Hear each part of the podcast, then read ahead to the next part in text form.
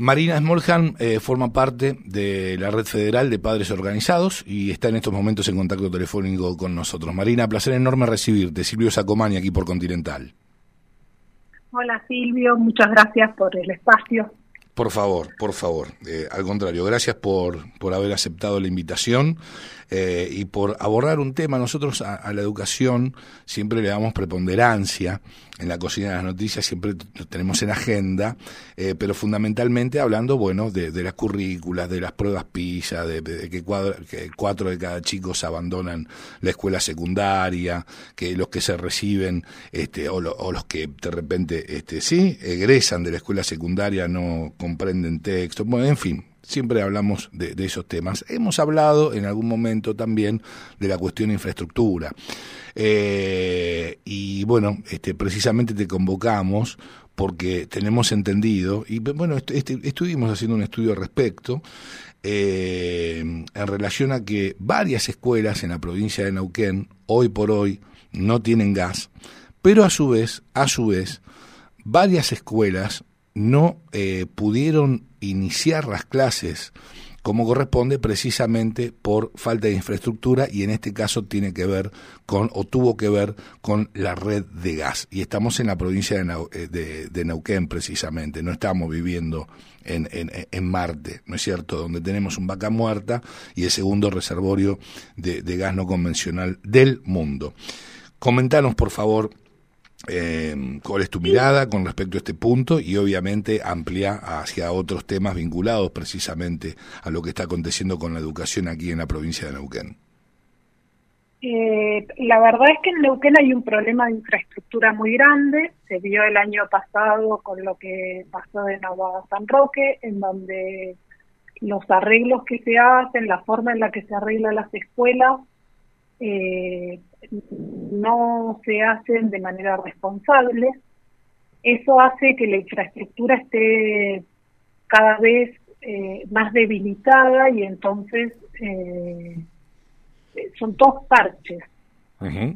Eso nos lleva a que hoy estén eh, un porcentaje altísimo de escuelas cerradas después de dos años, un año completo de haber tenido cerradas las escuelas, medio año más de haber tenido cerradas las escuelas y muchas no abrieron en todo el 2021, que fue un año en el que aproximadamente un cuarto de las escuelas en promedio estuvo con cuestiones de infraestructura.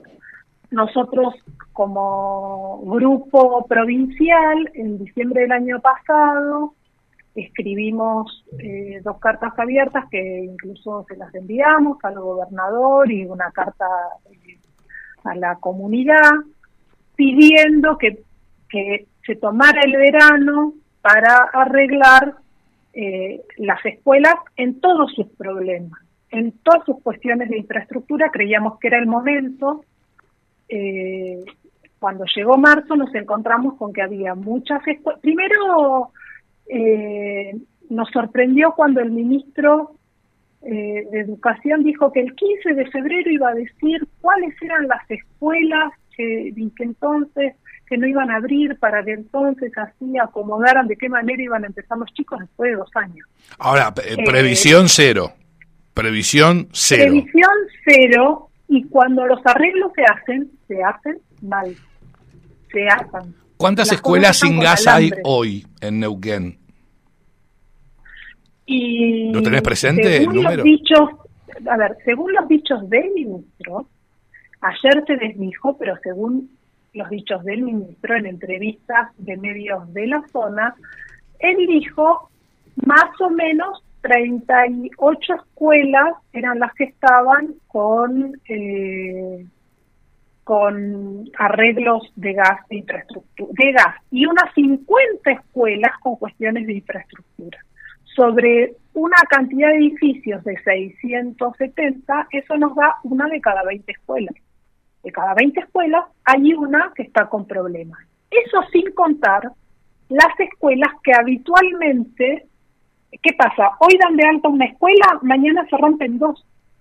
Y eso se vio hoy, que después de lo que sucedió ayer en medio, eh, los padres se empezaron a animar a salir, a visibilizar las situaciones. Pasó acá en Neuquén Capital, en el Colegio San Martín. Yo fui al Colegio San Martín, me acuerdo a principios del 2021, el director, eh, uno de los de uno de las de los de los de las escuelas que funcionan en el Colegio San Martín hizo un video que lo postearon en redes, a mí me impactó porque está destruido el colegio. Destruido, o sea, no le han hecho nada desde que yo egresé hasta hoy, no le han hecho nada. Tienen las escaleras, las están sosteniendo con columnas. Volvamos al tema del gas. A ese nivel. Sí, sí, no, no, no, está clarísimo, está clarísimo. La desidia total por la educación, no hay políticas de Estado en torno a la educación, ni en la provincia, ni en la República Argentina, porque la educación, lamentablemente, para esta gente, cuando digo esta gente y me hago cargo de lo que digo, porque este, hay que recorrer las escuelas, nada más, recorrerlas y vos te vas a dar cuenta que es real que hay problemas de infraestructura y es real, es real que algunos cuantos chicos están muriendo de frío y que por eso no pueden ir a las escuelas. Y Como si esto fuera poco, se mueren de frío también en sus casas, porque hay, hay localidades donde, y hay lugares donde eh, la red de gas no llega. Digo, en la provincia de Neuquén. Un verdadero descalabro, un delirio total y absoluto. Pero digo, digo, con respecto al tema eh, del gas, del gas, ahora que está llegando el invierno. Tenemos tres situaciones. Sí, a ver.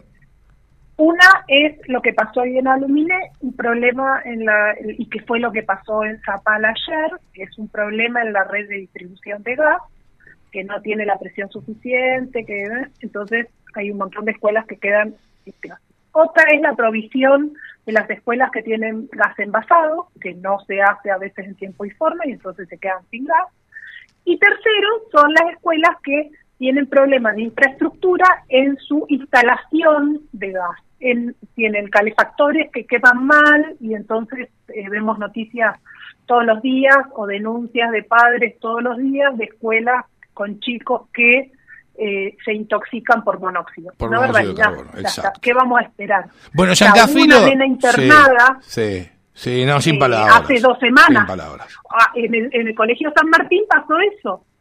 Eh, se intoxicaron los, con gas, llamaron a la gente de infraestructura, está posteado en redes desde el colegio, desde las autoridades del colegio, lo que le firma la gente de infraestructura de que está en condiciones de retomar y cuando retoman se vuelven a intoxicar con monóxido. Entonces, estamos como jugando con todos, con los chicos, con los docentes, con toda la gente que habita una escuela. Exactamente, con, con, la comunidad educativa toda.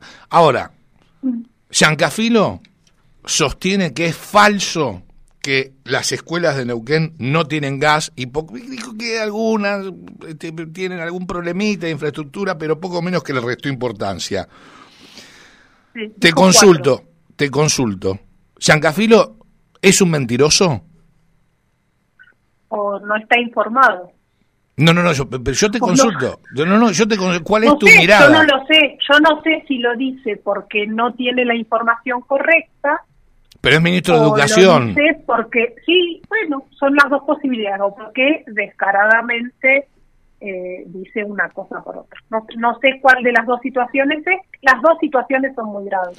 Bien, A mí me parece muy grave que eh, parte del relevamiento de infraestructura no lo haga el ministerio. ¿Quién hace el relevamiento de infraestructura entonces? Que, que parte de que él eh, concuerda o, coteja con ATEN el relevamiento de la infraestructura de las escuelas. Eso es una barbaridad. eso no se tiene que encargar el Ministerio de Educación.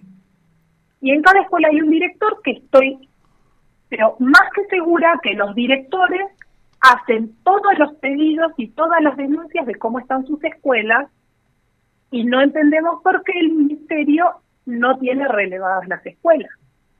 ¿Por qué tiene que ir a cotejar con un tercero que la información que tiene es la correcta o es incorrecta? Entonces no sabe en qué situación está el sistema de educación, no sabe cómo están las escuelas. Esa debería, estamos en el 2022, esa debería ser una información al instante.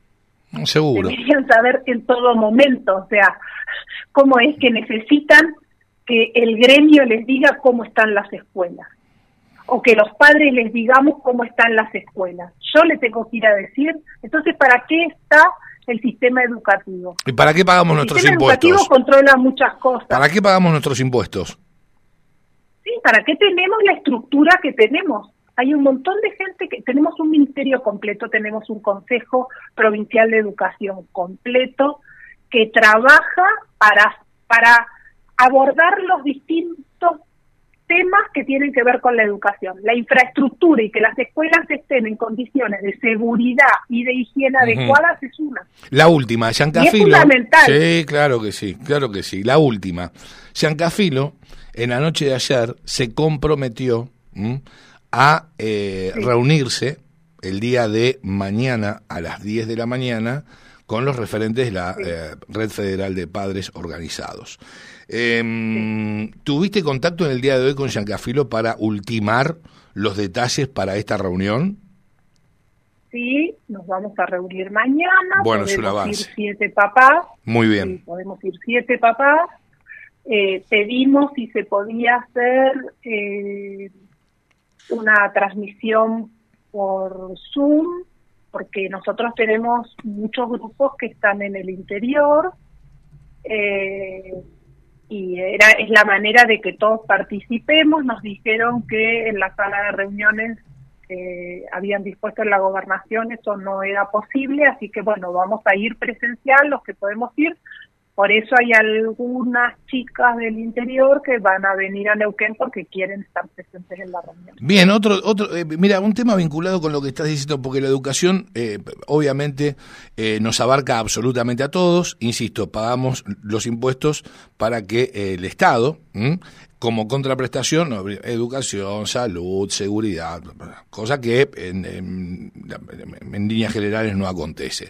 Digo, esta reunión con el ministro de Educación Giancafilo y los padres que, conforman la red federal de precisamente padres organizados. Digo, este es una reunión en la cual todos, toda la sociedad, la sociedad toda, tiene que estar involucrada. La consulta es, ¿no cabe la posibilidad de que esa reunión se transmita vía Zoom para toda la sociedad? Y nos dijeron que no podían técnicamente. ¿Cómo que no, se, puede técnicamente? Vos lo podés hacer desde tu celular, en, no sé. Esa fue la respuesta. Eh, a mí me nosotros a mí me parece que es importante que podamos dialogar, me parece que es importante que podamos avanzar y me parece que es fundamental que el gobierno dé respuestas a la sociedad. Me parece que nosotros tenemos eh, muchos puntos para tratar y que es importante que nos podamos volver a reunir. ¿Cuántas veces se reunieron con Giancafilo desde que es ministro de Educación? Con Giancafilo ninguna. ¿Hace cuánto que es ministro de, Educación? no recuerdo. Desde diciembre. Desde diciembre. Junio, ok, perfecto. ¿Les habían solicitado reuniones a Giancafilo? Nosotros sí. ¿Cuántas veces? Recuerdo. Hemos mandado varias veces nota, de hecho nos bloqueó en Twitter ayer, hoy nos desbloqueó.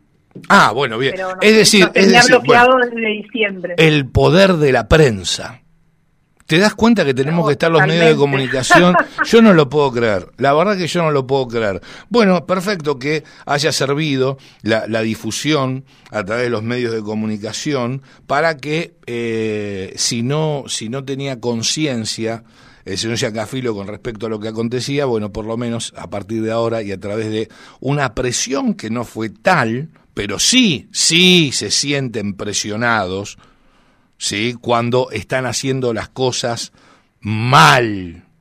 Porque hay que destacar que si una escuela, una escuela en esta provincia no puede funcionar por cuestiones de infraestructura es porque están haciendo las cosas mal. Y en el país ni hablar.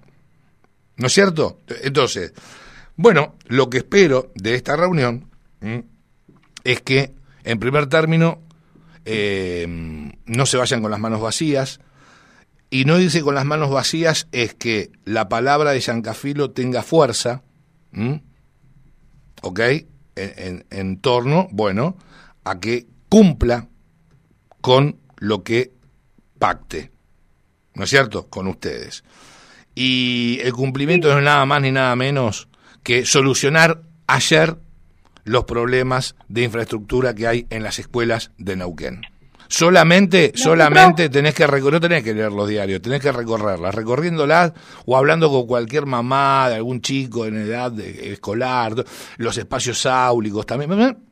Ahí te das cuenta cuál es la situación en las escuelas. Ahora, lo que lamento es que un ministro de Educación, ¿sí? de una provincia, por ejemplo, por ejemplo, en primer término, en un momento les haya, según nos comentas vos, eh, los haya bloqueado en Twitter y que después de una nota televisiva los haya levantado. Y también lamento que antes nunca los haya recibido cuando vos nos informás que en varias oportunidades le solicitaron reunirse y que a través de una nota televisiva o a través de los medios de comunicación por verse de algún modo observado, eh, negocie la posibilidad de una reunión que gracias a Dios finalmente se va a dar mañana. ¿Por qué no se dejan de romper las pelotas? ¿Por qué no se dejan de joder y hacen lo que tienen que hacer y no nos hacen trabajar a nosotros de más?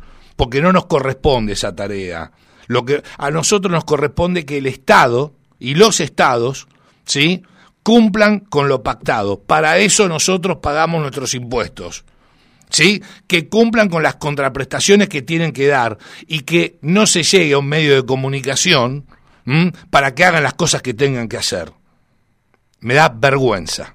Marina, te agradezco mucho por tu valentía y te hago llegar un beso muy grande para vos y todos los papás que, forman. Nosotros este, bregamos porque todos los chicos, todos los días, en todas las escuelas de la provincia y del país tengan acceso a educación de calidad.